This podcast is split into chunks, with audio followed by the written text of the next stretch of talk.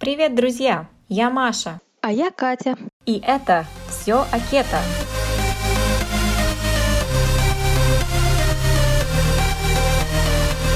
Прослушивая данный подкаст, вы соглашаетесь с тем, что информация, содержащаяся в нем, в том числе упоминаемые в нем продукты и добавки, носит информационно-познавательный характер и не является методом лечения или каким-либо еще медицинским указанием к действию для лечения заболеваний. Для использования полученной информации необходимо проконсультироваться с врачом. Данная информация не является медицинской услугой. Мы будем рады видеть вас в социальной сети Instagram в профиле Маши по адресу ketopower.ru и в профиле Кати happykate.ru, а также на сайте Маши ketopower.ru. Все эти ссылки вы сможете найти в описании этого подкаста.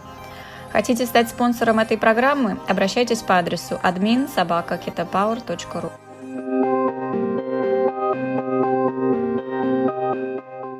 Здравствуйте, друзья! Сегодня у меня в гостях Антон Смалей, автор блога «Опухоль МОЗ» в сети Инстаграм, ссылку на который я размещу в описании этого эфира. На своей странице Антон документирует свой опыт лечения анапластической астроцитомы третьей степени.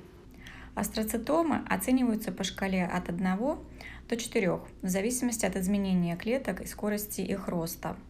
Опухоли четвертой степени наиболее агрессивны. Большинство встречающихся астроцитом у взрослых – последней степени злокачественности.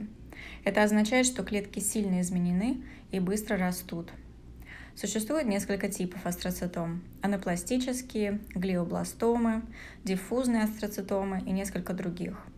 Анапластическая астроцитома встречается довольно редко. Это опухоль третьей степени, которая быстро растет и быстро распространяется на соседнюю ткань. Это делает их удаление очень сложным. Глиобластомы также называются астроцитомами класса 4. Более 50% астроцитом являются глиобластомами. Они растут очень быстро и трудно поддаются лечению, потому что они часто представляют собой смесь разных типов раковых клеток.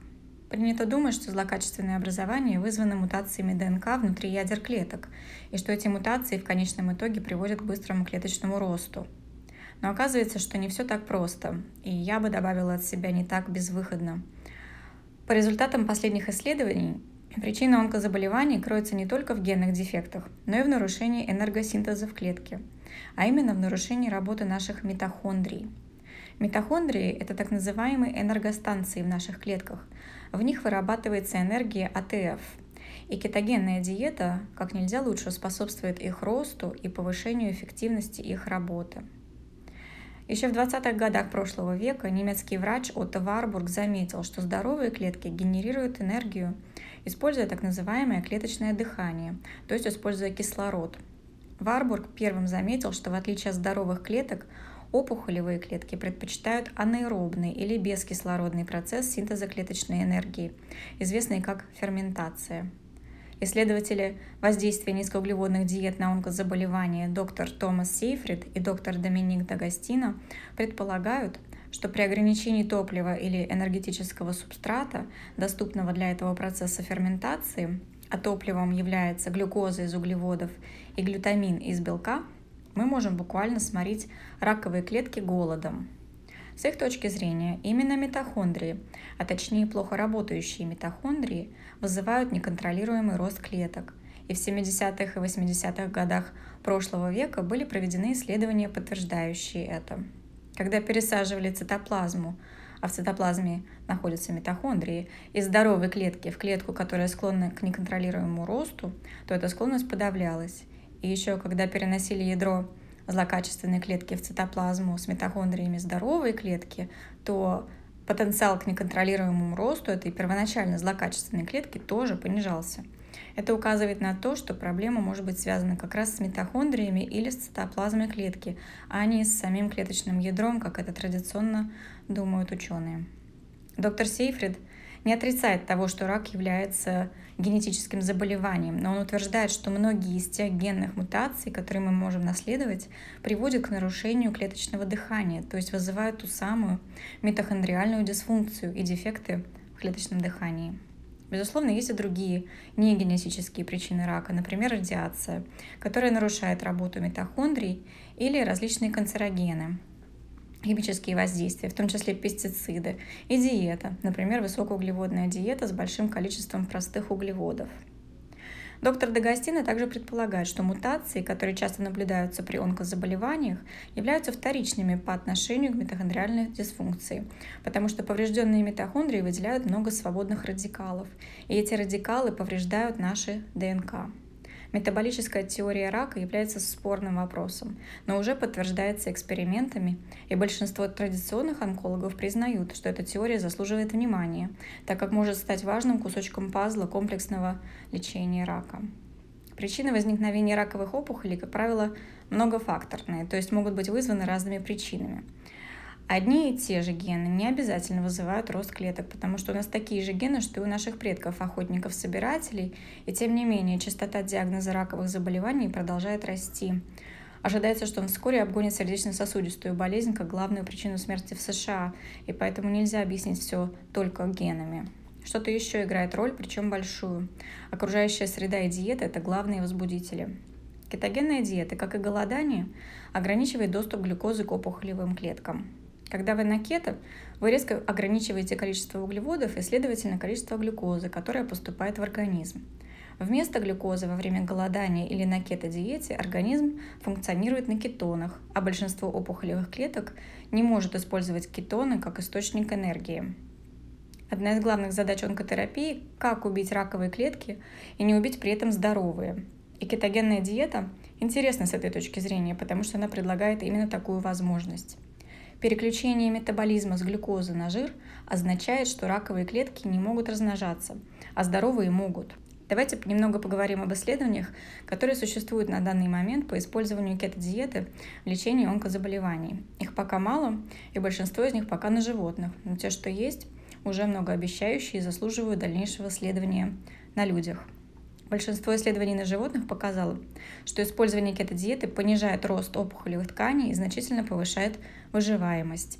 Есть одно 22-дневное исследование на мышах, в котором рассматривались различия между кетогенной диетой и другими диетами.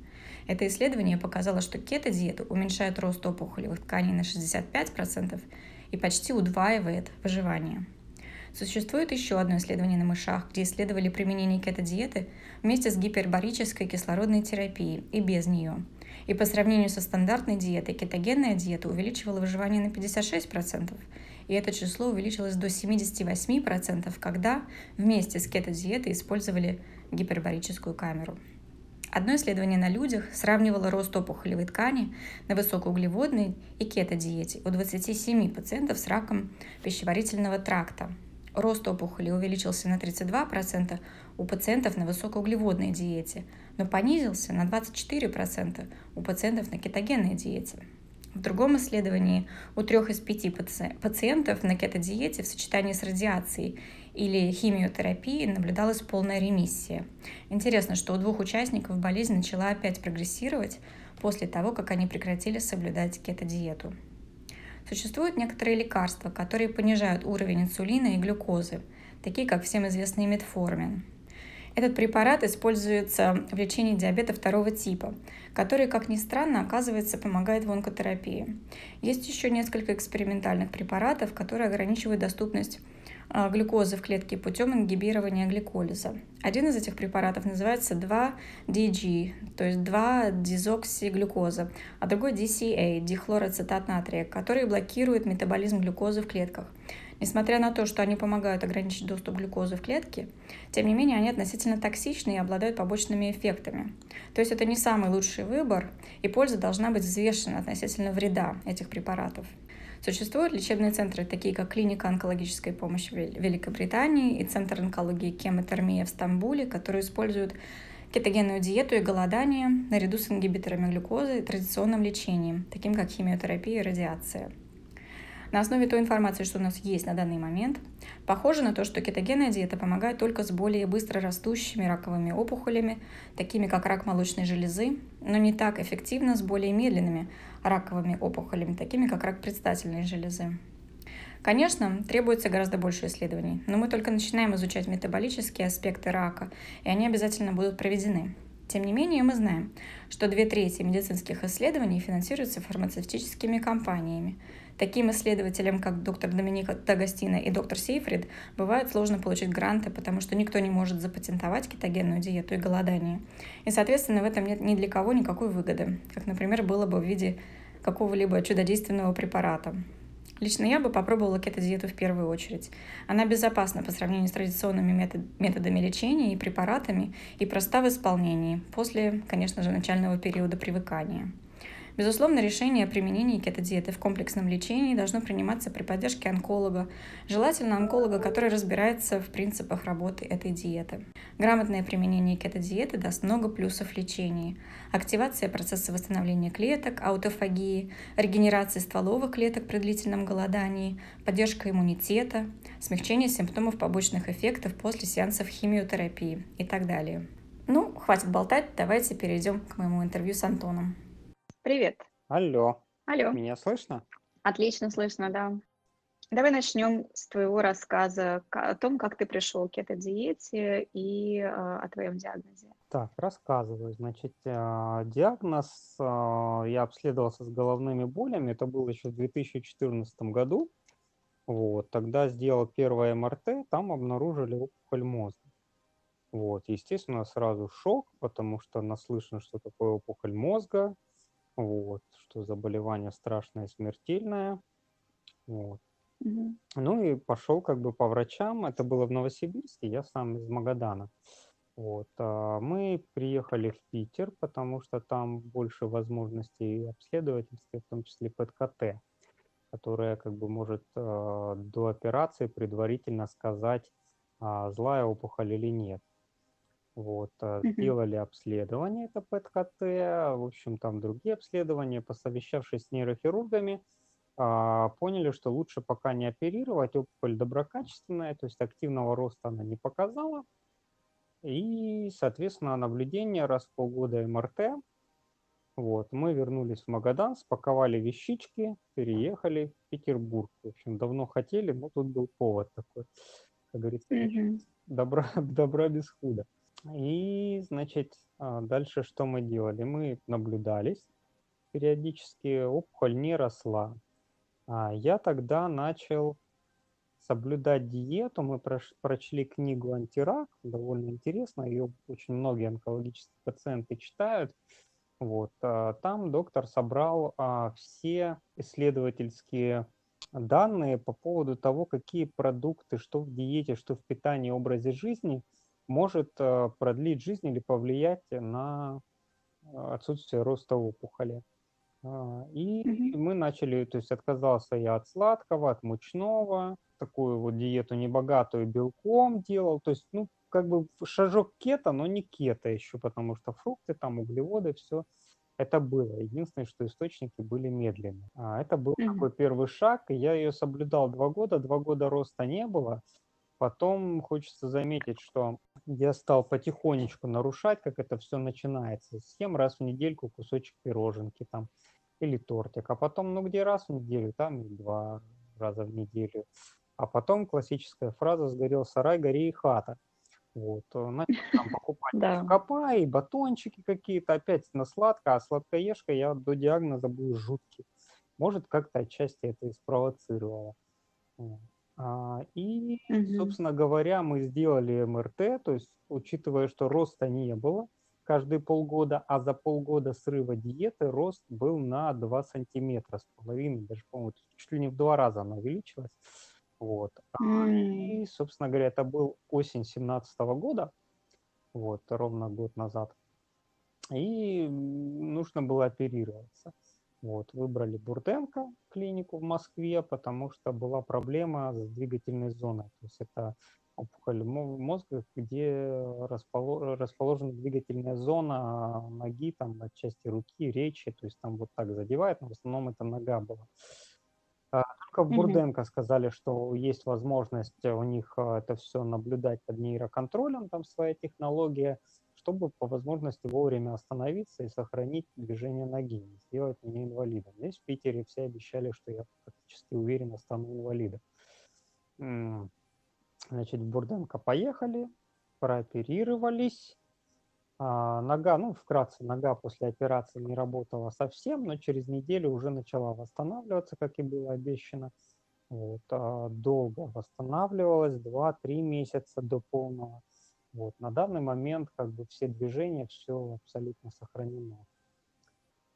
Значит, э, после была лучевая через месяц после операции, даже через полтора, очень сложно я ее перенес.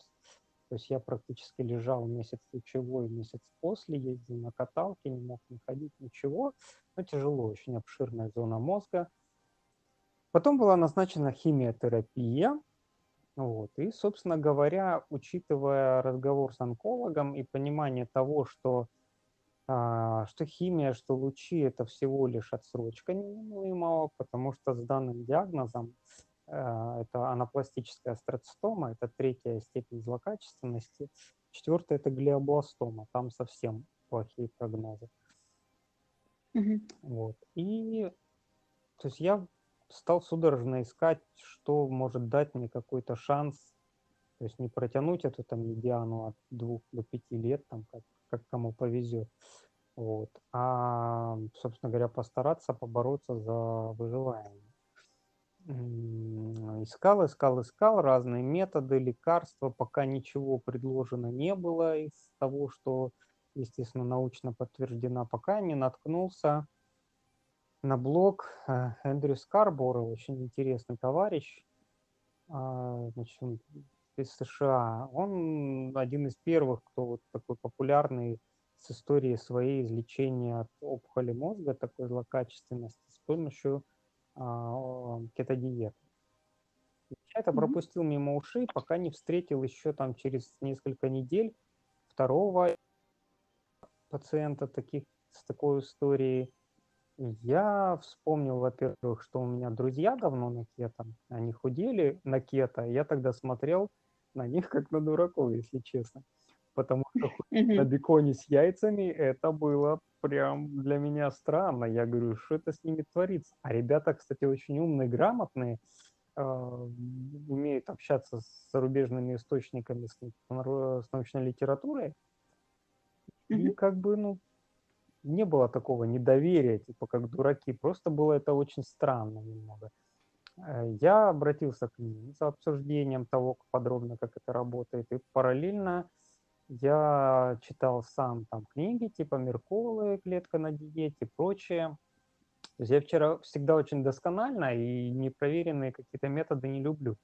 Вот. Я месяц примерно изучал, в том числе с помощью вот этих как раз друзей, они на английском очень свободно читают. я, естественно, mm-hmm. под медиа искал информацию, мне самому сложно, я английский знаю плохо. Вот. Э, в итоге кучу достоверных сведений нашли, хотя исследования, конечно, не многочисленные, вообще опухоль сама редкая в себе. Вот. Но по результатам исследований э, на тех вот выборках, что делали, были хорошие результаты по выживаемости. Единственное, что никто, там не было исследования долгосрочных. Там были типа вот там 3-4 месяца соблюдали кето-диету, и по сравнению, значит, с теми, кто не соблюдал, как у них рецидивы там были, не, не были, какая в итоге медиана продолжительности жизни. А, там все относительно плачевно закончилось, потому что они все прекращали диету в рамках эксперимента. А, но, тем не менее, какие-то вот а, частные случаи истории показывают, что много случаев, когда опухоль тормозила свой рост и в течение нескольких лет а, даже регрессировала. То есть есть те, кто да. а, полностью от нее избавился. То есть я смотрел снимки МРТ, все это досконально изучал. Понятно, что тут хочется оговориться всегда для того, чтобы не быть субъективным. Бывает спонтанные ремиссии при онкологии и без всякого лечения. Вот, а, в том числе при опухолях мозга. Я даже с одним из таких пациентов общаюсь. А, он ничего не делал, 17 лет у него прошло после операции, тоже анапластическая астроцитома. Пьет, курит, диету не соблюдает. То есть есть и такие нюансы. Но в целом а, большинство тех, кто а, шел на кето-диете, у них были результаты либо хорошие, либо отличные. Вот, а, поэтому все аргументы для меня говорят за эффективность кетодиеты. Даже если это не получится победить полностью опухоль, то как минимум это продлит как бы борьбу с болезнью, это уже тоже плюс. Но настроен я биться до конца. Мгм. Вот. А, Значит, а, хочу отметить, что а, сам протокол онкологический а, для лечения опухоли мозга, в том числе с другой онкологией, я так мельком сталкивался, как на кето лечится. Вот, но будем говорить в рамках моей, моего вида опухоли. Значит, а, там другие пропорции, во-первых, то есть это 90% калорий из жира, 8% из белка и 2% из углеводов. То есть там гораздо строже, гораздо меньше, поэтому надо, соответственно, быть еще внимательнее к источникам этих углеводов и к источникам белка. То есть стараться максимально вложить полезность в те ограничения, которые есть. Вот. А в том числе, там почему еще важно а, ограничение белка? А, потому что опухоль, у нее метаболизм работает как на глюкозе, так и на а, глютамине и метионине. Это Мгм.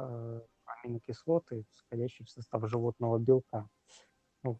Поэтому а, животный белок должен быть ограничен. То есть это незаменимые аминокислоты, полностью убрать нельзя, вот, а, но можно это делать ограниченно. А, также, конечно, приходится использовать все капельки, которые играют эффект, а, соответственно, выбор источников белка, а, жира, то есть это стараться делать а, фермерские, фермерские яйца, фермерское мясо есть. Проще, конечно, и доступнее это рыба дикого, дикого вылова. Вот, скумбрия, сельдь, Что еще? Мойва. Мойва вот самая чистая. С балансом омеги очень хороша. Мгм. Это что касается вот продуктов и этого. Также А скажи, можно я протокол... перебью. Да, быстренько да, конечно. просто а, про белок еще дополнительно. Именно какие виды, если ты ешь мясо, то каки- какое мясо ты ешь? А, так, я ем а, говядину. Вот мы где ферму нашли такую проверенную, там что есть обычно, то берем. То есть это говядина, баранина. Конечно, стараемся баранину по причине того, что она все-таки природно даже не ест комбикорм и всегда, в принципе, мясо травяного с корма. Вот. А стараемся, когда есть э, баранина в наличии, то есть э, она там забивает периодически, тогда брать ее. А так приезжаем, ну, смотрим, что есть. Курицу что-то вот разлюбил. Я в целом как-то больше на рыбу сейчас перешел, и мясо у нас там раз в неделю.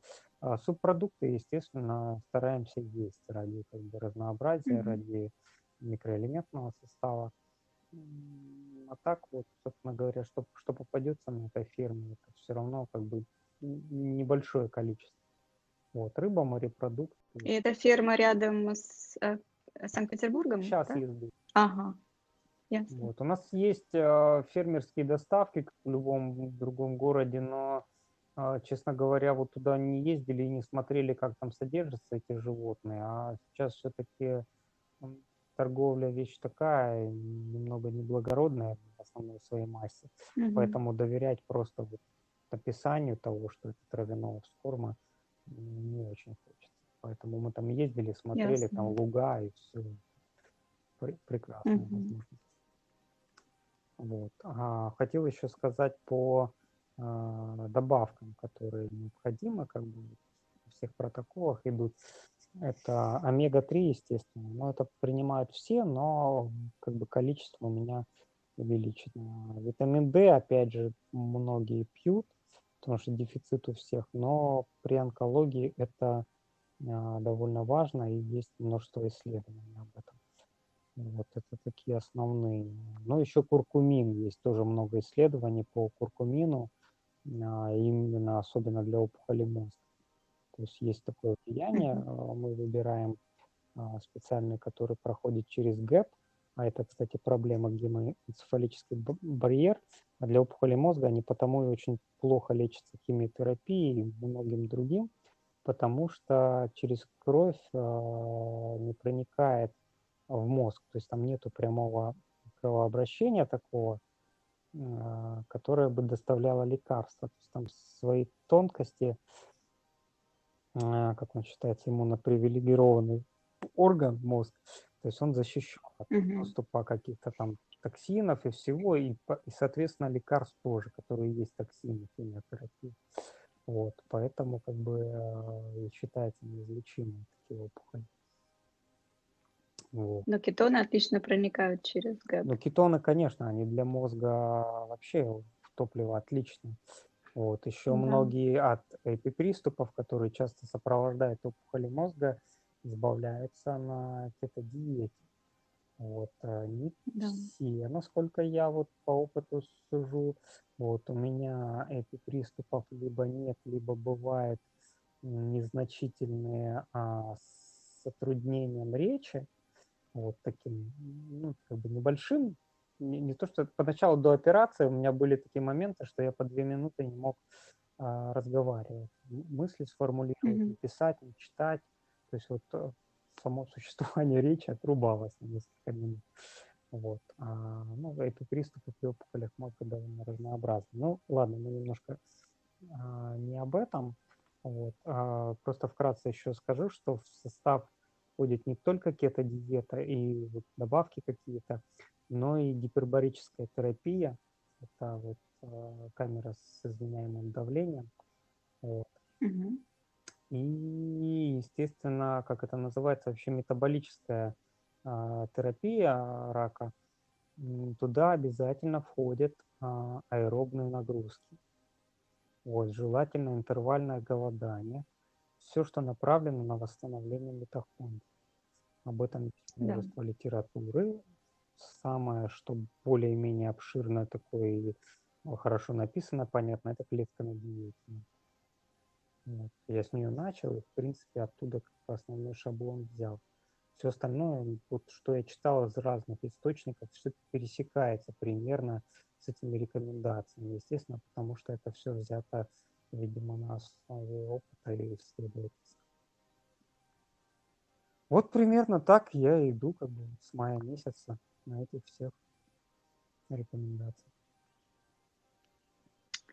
У, меня еще куча вопросов, а, в частности, про врачей, а, потому что ты, по твоему рассказу, как бы мне понятно только то, что ты сам начал искать дополнительные вот эти вот методы лечения. На данный момент на Западе кето-диета только начинает применяться в комплексном лечении рака, и то далеко не везде. То есть можно, опять же, сосчитать на пальцах подобные Мгм. клиники, которые применяют ее. Но, как ты правильно заметил, исследования уже есть. В основном они, конечно, на мышах, но они показывают нам, что в присутствии кетонов э, в мозгу э, некоторые виды опухолей действительно тормозят свой рост и даже рассасываются в некоторых случаях. То есть на мышах, которым можно, бедных мышек можно мучить как угодно, то есть они соблюдают диету точно, да, вот с людьми немножко сложнее, конечно, да, людям сложнее соблюдать. Так вот, возвращаясь к моему вопросу про врачей, твой лечащий врач как относится к твоему питанию на данный момент? Значит, а, я когда вот информацию первую искал, у меня есть а, знакомый онколог, который в том числе с опухолями мозга работает. Кстати, в той же клинике, в которой вот меня ведет и врач мой. А, о, Я с ним обсудил, я ему скинул как бы вот исследования, типа, спросил, что он вообще думает по поводу а, кето-диеты для опухолей. Вот, он такой молодой прогрессивный врач. Он почитал, сказал, что теория а, довольно обоснована, то есть ему нравится. А, Исследование он немножко раскритиковал ввиду немногочисленности и как бы по опыту сказал то, что работает на мышах, а, часто не работает на людях из тех вот методов Мгм. лечения онкологии, которые были испробованы. Опять же, то, что работает в пробирке, это, как обычно, плохо работает на человеке. А, Но сказал, что хуже точно не будет, и, в принципе, интересно. Хотя такой особой веры в это не проявил. Сказал откровенно, что вряд ли это как-то поможет, но как бы хуже не будет, может быть, там замедлит. Вот. А вот онколог, который а, лечит меня, сначала довольно негативно воспринял, он тоже про нее слышал, а, сказал, что недостоверно, но его больше э, заботило не то, что там это неэффективно, а то, что недостаточно описано, изучено воздействие совместно с химиотерапией. То есть он переживал, что уплывут анализы или что-то еще будет не так, потому что первые курсы химии, которые вот я до диеты а, я переносил очень плохо, мне там противорвотное он увеличивал, там, ну и так вот как-то сказывалась слабость, все. И он боялся, что еще будет хуже, и тогда уже, говорит, я уже не знаю, что с вами делать, потому что вся поддерживающая терапия уже назначена. Вот. Но я как бы все равно решился, поставил его перед фактом. Естественно, никогда от онколога нельзя скрывать ни какие-то добавки, витамины, ни диету, возможные изменения, там тем более такие, которые на метаболизме сказываются. Вот, все Да. надо всегда в известность ставить, не бояться критики. Это ваше право, ваша жизнь как бы откажется. Но он сказал мне, что если пойдет сильно все не так, то разгребать эти проблемы он не хочет, те, которые я себе создал. Мгм. И он как бы предупредил, что если что, он как бы откажется от меня или там предложит как, какому-то другому из врачей. Я сказал, что это довольно справедливо. Вот. И, собственно Мгм. говоря, поехали. На следующем курсе он уже а, сразу меня встречал с улыбкой на лице. Я тогда сказал, что я не факт, что буду, я подумаю до следующего курса. Вот, решил прямо между курсами неотлагательно начинать, пока как бы время есть хорошего самочувствия там ме- между химиями. Вот. а, И когда я к нему пришел уже предварительно анализы, как бы отправив ему результаты промежуточные, он сразу сказал, ну, как это диета? Я говорю, откуда вы знаете? Он говорит, ну, я по анализам вижу, что в моче кетоны там и все, ну, такое. Ага. Грамотно он сразу получает все. Вот. Ну, как бы обсудили с ним, я говорю, ну, нормально. Это вот было перед первой химией как раз, которая на кетодиете. То есть адаптация прошла Мгм. уже. И дальше, после следующей химии я уже бодрячком такой пришел к нему, потому что переносилось это все лучше, как мне, собственно говоря, диетолог мой, который пакетом начинал со мной, а, пообещал. А, Алло, мы на связи? То есть Да, ты а, я... Да, мы на связи. что там это? А, То есть ты явно ощутил какую-то разницу, да, э, на химии вот в кетозе и на химии без кетоза? Да, во-первых, а, я опасался сильно, что будет тошнота там и рвота, потому что, ну, все-таки жирная, а организм совсем не привык. Этого не было, то есть гораздо проще было с тошнотой. Первые два Мгм. изменения, которые у меня через неделю после начала кето пошли, которые меня просто восхитили, это у меня прошли головные боли. Я пачками пил обезболивающее обычно, вот, потому что голова болела сильно, особенно ночные были боли. А, Ну, там и ночные, и дневные, в общем, разные. И плохой сон Мгм. очень был. И вот на кето у меня наладился сон, я в 9 часов вечера засыпал, вот спал там до 6, до 7 иногда, вот, видимо, отсыпался организм от- от- после химии. А, Головные боли прошли, я был, естественно, как бы свеж, полон сил, пришел к онкологу, он на меня посмотрел, ну ладно, как бы, вот, а, но все равно как бы ничего, ничего не говорил. И уже когда после нескольких курсов я как бы все так же начал рассказывать, что я вот начал спортом заниматься, там М, хожу и силовые начал, спрашивал там, не противопоказано ли мне. А, И он так немножко видно было, что не- перестал как бы вот это расспрашивать, типа, когда вы прекратите свое баловство. Единственное, почему-то он начал сейчас опять за это говорить. Вот, у меня есть некоторые симптомы, которые четко начались. То есть на кето попроходило много чего плохого, вот, а, но, а, значит, явный симптом, который у меня с кето начался, и однозначно я уверен, что это вот связано с переходом на новый тип питания, это кожные проблемы, в том числе непроходящие заеды вот в уголках рта. Ага. Такая вещь, которая вот у меня то проходит, то нет. Я там то вечно какие-то крема, то аевит, то есть витамины добавляю. Вот и как-то не получается под контролем держать. То есть то восстанавливается, то прям сильно плохо. Вот. И он тоже Мгм. на это начал смотреть и начал немножечко а, критиковать. Типа, когда же вы начнете полноценно питаться? Он не представляет а, как бы рацион на кето. То есть я Мгм. пытался с ним вывести на разговор, и я говорю, я полноценно питаюсь. Я говорю, что вы считаете, я недополучаю? Я говорю, скажите, я проанализирую. Да, Вот. да. И он как бы, ну, так отмахивался.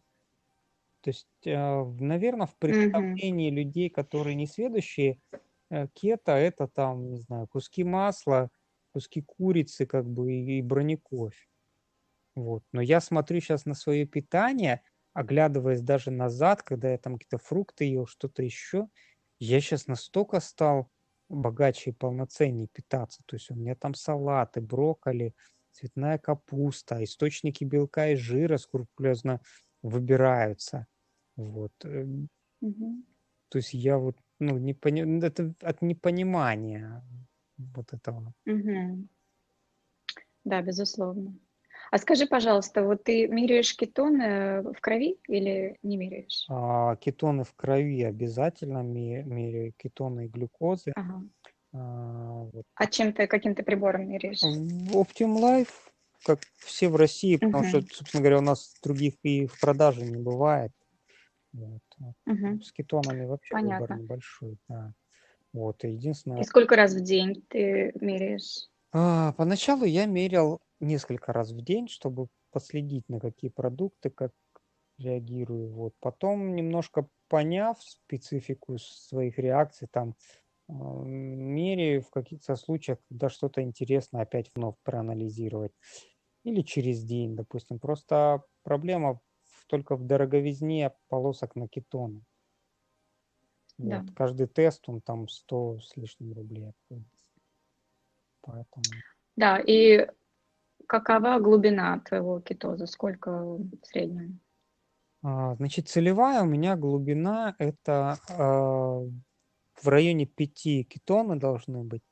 И Мгм. желательно ниже 4, а то и есть рекомендация от 2 до 3 даже. но Я что-то такое не очень. Э, Есть два формата рекомендаций. Значит, сначала расскажу, как вот рекомендуется, а потом, как у меня с этим. Значит, от 4 до 5 должны быть а, кетоны, от 4 до 6 даже кетоны, и от 3 до 4 а, глюкоза в крови. То есть и, то, и тот, и тот показатель должны быть на этих уровнях. Да. Обычно это как бы вот после долгой адаптации все-таки получается. И, или в начале, кстати, вот я смотрю даже у тех, кто а, там по моим каким-то стопам идет, как бы вот тоже обсуждаем в начале а, кето, прям высокие кетоны, у меня были такие там до 7 порой. Вот. А потом они как-то начинают, видимо, расходоваться активнее, в крови их не так много. Вот. А есть другой формат рекомендации. Это значит отношение глюкозы и кетонов должны быть для терапевтического кета, они должны быть а, меньше единицы. То есть кетоны всегда должны быть больше, чем глюкоза.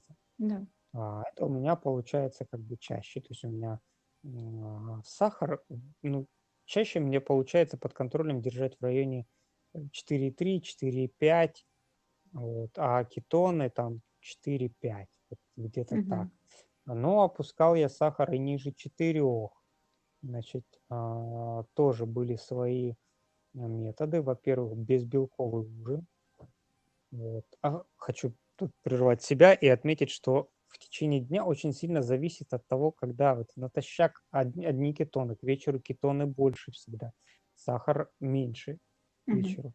Утром из-за синдрома утренней зари кортизол, вот этот утренний, Да. сахар повышается, кетоны ниже, Мгм. они за ночь израсходованы, то есть там такие нюансы надо. А Я после силовых по- тоже же, э, как ты вот ты говоришь, что ты начала заниматься, замечаешь, что кетоны падают после силовых? Вот я, вот я после силовых непосредственно не мерял. Я сейчас планирую, как полоски придут, я сделаю эксперимент, я буду а, немножко экономить на полосках, то есть, допустим, а, каждый день не мерят там в течение недели, а раз в неделю хочу сделать эксперимент, а, попробовать в течение дня мерить. То есть Мгм. утром, после завтрака, через час, допустим, а, вечером и после силовой вечером. Вот. Кстати, тренировки вечером, вот буквально перед сном, а, например, а, ходьба плюс там какие-то силовые, у меня они обычно там минут 10 высокоинтенсивных таких хороших на издыхании, там подтягиваний каких-нибудь, отжиманий. Мгм. Вот. А, Они мне дают очень хорошие показатели глюкозы утром. А, Подозреваю, что, видимо, гликогеновые запасы тратятся, Мгм. и утром дает хороший эффект. Либо йога такая хорошая, долгая, силовая, а, такие упражнения я выбираю, которые именно на силу, а не на гибкость. Вот, оно дает хороший результат. Мгм. Поэтому у меня вот всегда вечером, в том числе на сон. Вот, а, ну, в целом, как бы у меня получается кетоны более-менее держать такие вот в районе 5 единиц. То есть ты не используешь, вот, например, масло МСТ, чтобы углубить кетоз, да? Использую, использую, Используешь? конечно, Ага, да. ясно. Да, но кокосовое масло, опять же, ну, как бы МСТ я там добавляю иногда, там, бронекофе, например, там 5 грамм МСТ Мгм. и 20 грамм кокосового. Мгм. Вот, а, потому что кокосовая, собственно говоря, содержит те же средние цепочные триглицериды. М, Просто дешевле. По сути, да, по сути, если его много употреблять, вот. Но МСТ тоже я по чуть-чуть добавляю. По, по 5 Отлично. грамм салат, по 5 грамм брони кофе. То есть стараюсь максимально, конечно, это все использовать. Я наблюдал эффект, то есть ну, я замечал, не знаю, субъективно или объективно, что МСТ масло, оно дает результат по высоким кетонам. Мгм. А безбелковый ужин вечером дает хороший результат. А Мгм. как только я превышаю белки, кетоны падают, глюкоза растет. Любые Если виды белка, да? То есть ты замечаешь...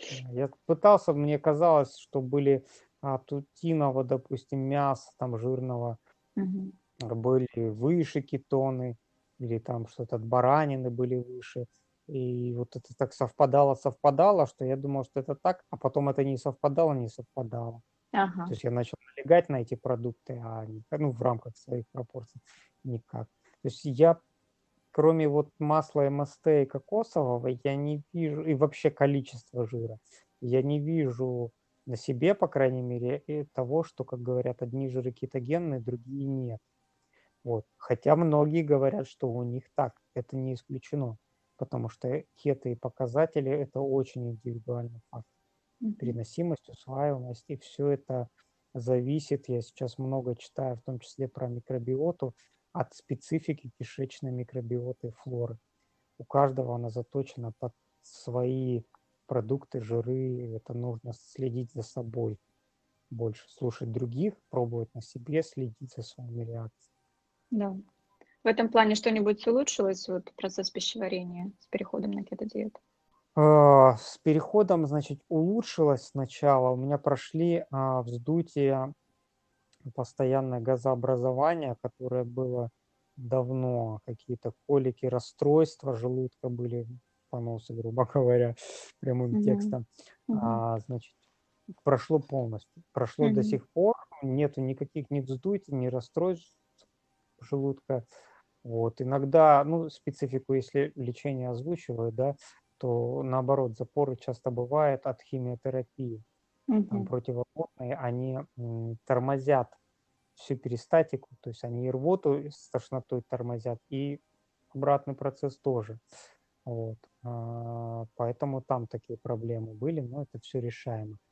Сейчас, сейчас у меня некоторые проблемы есть. У меня появился рефлюкс. То есть у меня выброс Мгм. а, кислоты в желудок, я прошел ФГДС, вроде все нормально, как бы просто а, сфинктер Родди а, расслаблен нижний, и получается, что пищевод открыт для желудка. М, И я это интуитивно связывал еще эту проблему с тем, что я начал кофе час, чаще пить.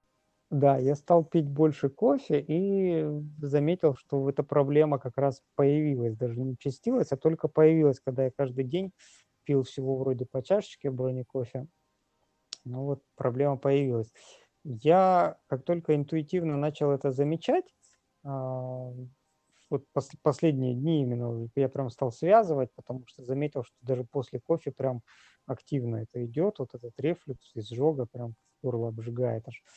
Вот. И я как раз прочитал буквально вчера вечером а, информацию о том, что а, кофе может вызывать именно как раз вот дисфункцию сфинктера Одди.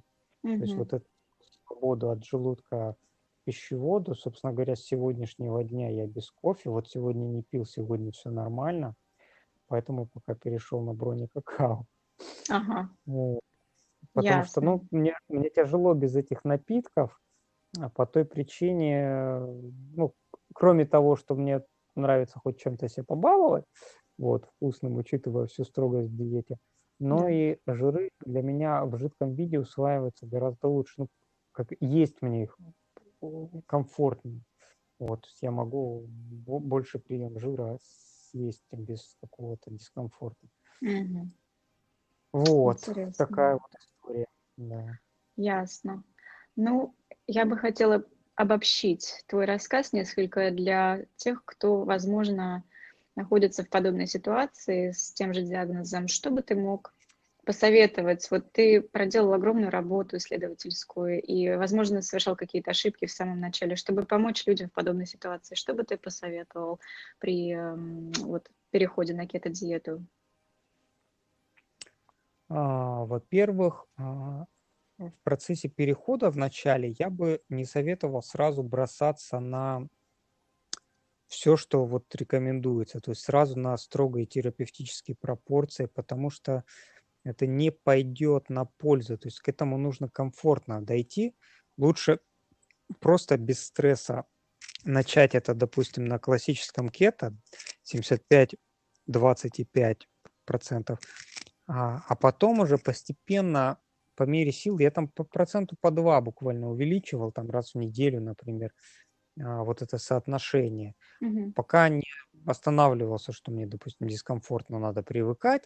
В этот момент я пробовал другие жиры, там что-то еще, какие-то разбиения на количество приемов пищи. Это тоже очень важно в начале. Если есть тошнота от жирного, с этим часто сталкиваются, в том числе кто мне, я не люблю прям в роли консультанта или какого-то коучера выступать, но люди обращаются, то есть я веду свой блог, люди обращаются, спрашивают там совета. Вот я обычно там даю литературу, плюс какие-то свои наблюдения. Вот, и я всегда говорю, как бы вот комфортно, комфортно повышать это все. Вот. А стресс, он сильнее вредит кетозу, чем а, какое-то нарушение в диете. Поэтому дали слабину, ничего страшного. Съели что-то. Ну, лучше давать слабину, кстати, если вот хочется что-то прям, то лучше как бы это там не фрукты или сладости какие-то есть. Этим я ни разу себе не позволял вот в, в, в какой-то зажор, как говорят, уйти. То есть у меня все зажоры, они в рамках пропорций практически остаются.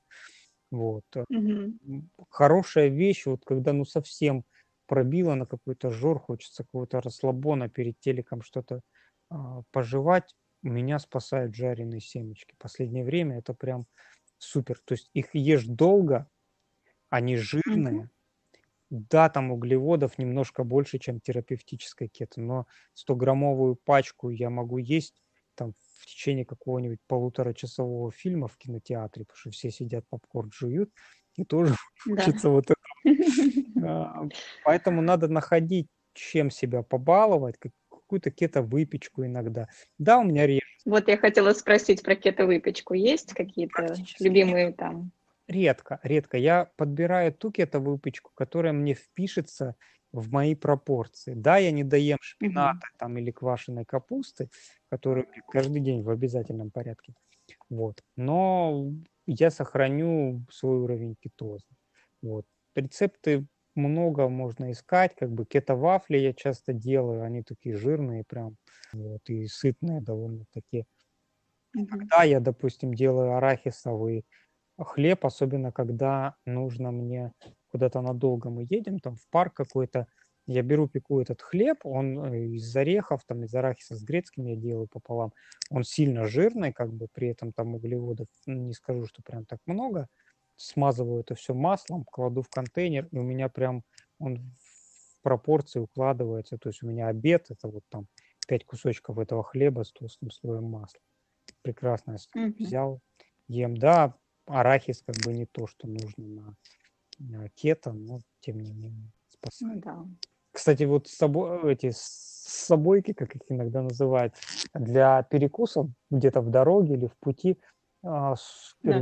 это печень трески, особенно вот эта консерва с ключом, одна Ага. вилочка с собой, открывается жирно, чуть-чуть белка, прям как надо. И, и, ну, Да, я с собой сардины ношу по той же причине. Удобно. сардины не найти хорошие, как бы так вот Мгм. не встречал, вот, поэтому у меня печень трески. Вот. Ну, Отлично, да, отличный вариант. тоже как вариант такой дорожный. Мгм. То есть и стараться как бы не быть жестокими к себе, не забывать, главное, про а, спорт и нагрузки. А вот твой врач, кроме кетонов э, в твоих анализах, еще что-нибудь положительного замечает? Ну, учитывая, как многие коллеги по несчастью переносят химиотерапию с падением тромбоцитов в ноль там, или лейкоцитов в ноль, и там переливание крови иногда доходит, хотя кто-то и комфортно, я уже восьмой курс химии переношу без каких-либо потерь в анализе. Все отклонения очень незначительны, кроветворение не страдает.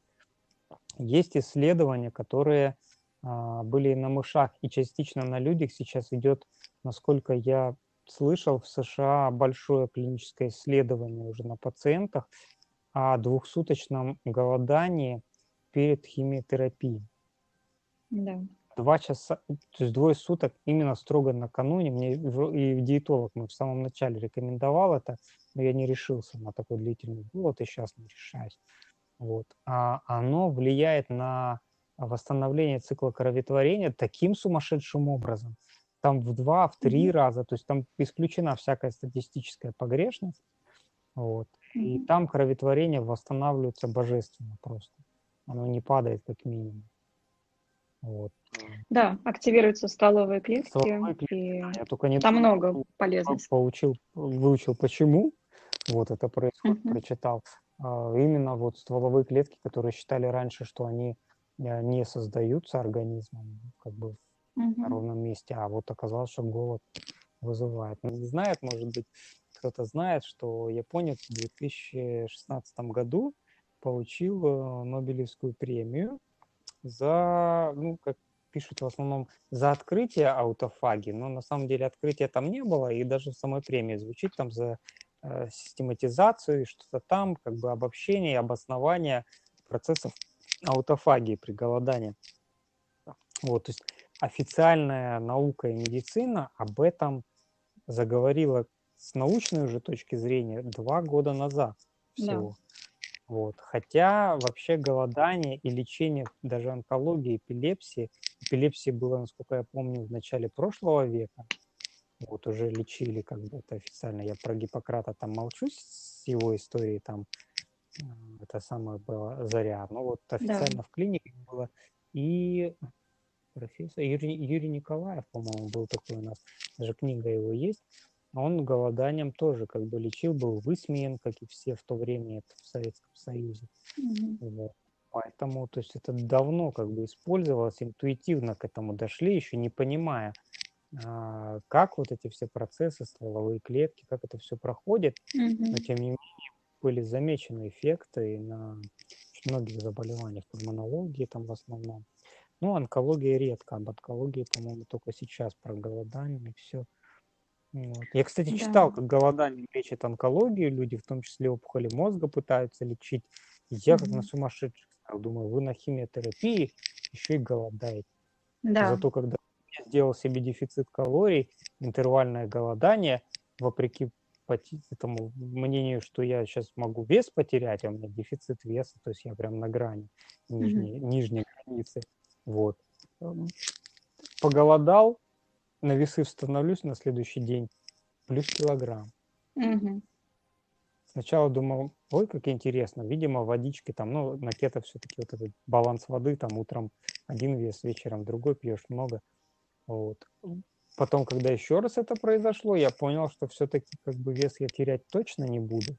Вот. Но и набирать есть шансы. Единственное, сейчас с переменным успехом на самой химии сильный дефицит калорий получается, потому что все-таки аппетит нет. Да. Кстати, вот, это важно в аспекте как раз кето и онкологии, а, что Мгм. на а, химиотерапии самой, когда вот тошнота, вот это тяжело на желудке, там аппетита нету, очень тяжело соблюдать даже не, не только терапевтические пропорции, но и в целом какие-то пропорции, как бы, вот лучше, если комфортно, как бы переходить на более мягкие пропорции, потому что а, жиры идут плохо, а, как сказал мне врач, печень и так как бы занята своим делом, ей не до жиров. То есть она вот эту Мгм. токсичность как бы своим пря- прямым назначением занимается. Вот, поэтому Да. нужно есть либо меньше, либо э, пропорцию все-таки сдвигать и смотреть, что хочется. У меня соленая рыба, соленая икра, соленые огурцы. На химии лед вот чувствуется, что не хватает как бы натрия, Мгм. электролитов, поэтому тоже надо понимать и не насиловать себя. Лучше как бы э, кето, но плохое, чем рвота, но хорошее, простите. Да, вот э, часто сталкиваются с этим на кето-диете, э, что сложно набрать вес, когда приходишь уже с заведомо низким весом и из-за того, что уходит голод на кето-диете, во-первых. Ну, я говорю про здоровых людей. В данном случае, наверное, еще сложнее дополнительно именно из-за этих эффектов химиотерапии.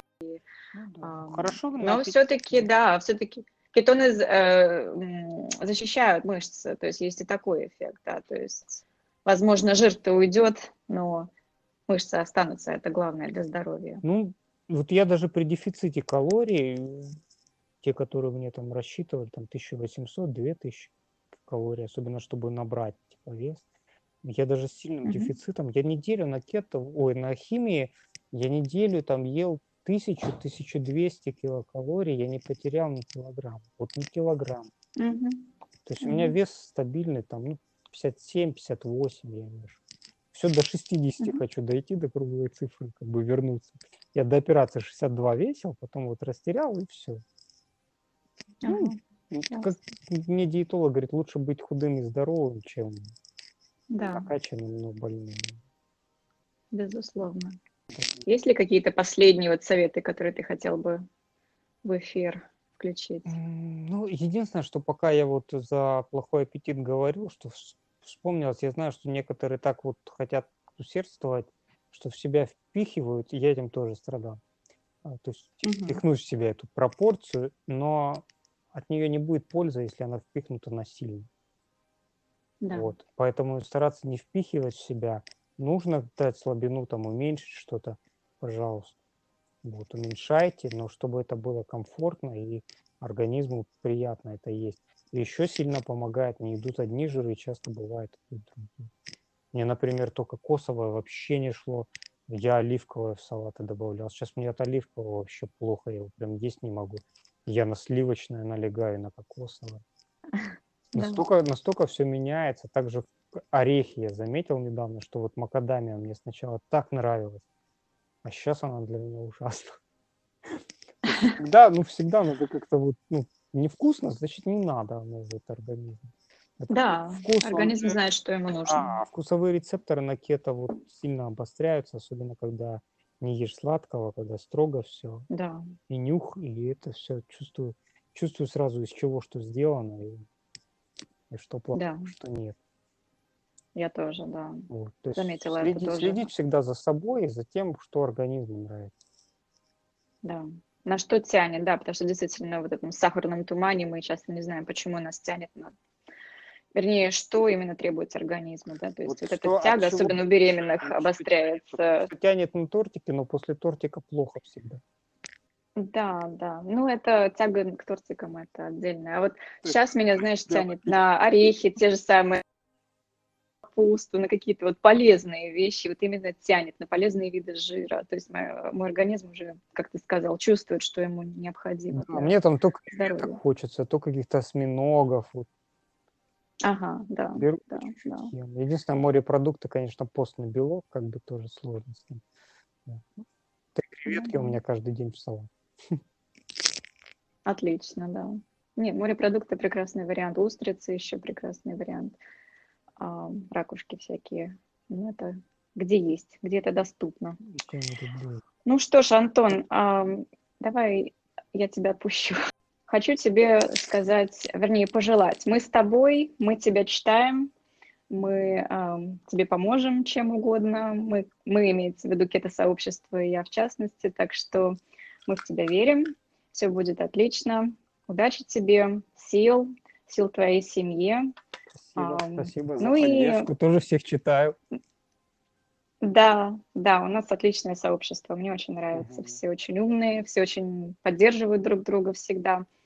Вот, и э, надеюсь, э, ты придешь ко мне еще раз уже с, э, с более положительными новостями. С хорошим МРТ. Да, да, да. Мгм. Ну, удачи тебе. Да, Ам. спасибо, было интересно пообщаться. Мне тоже спасибо огромное. До свидания. Спасибо. Пока.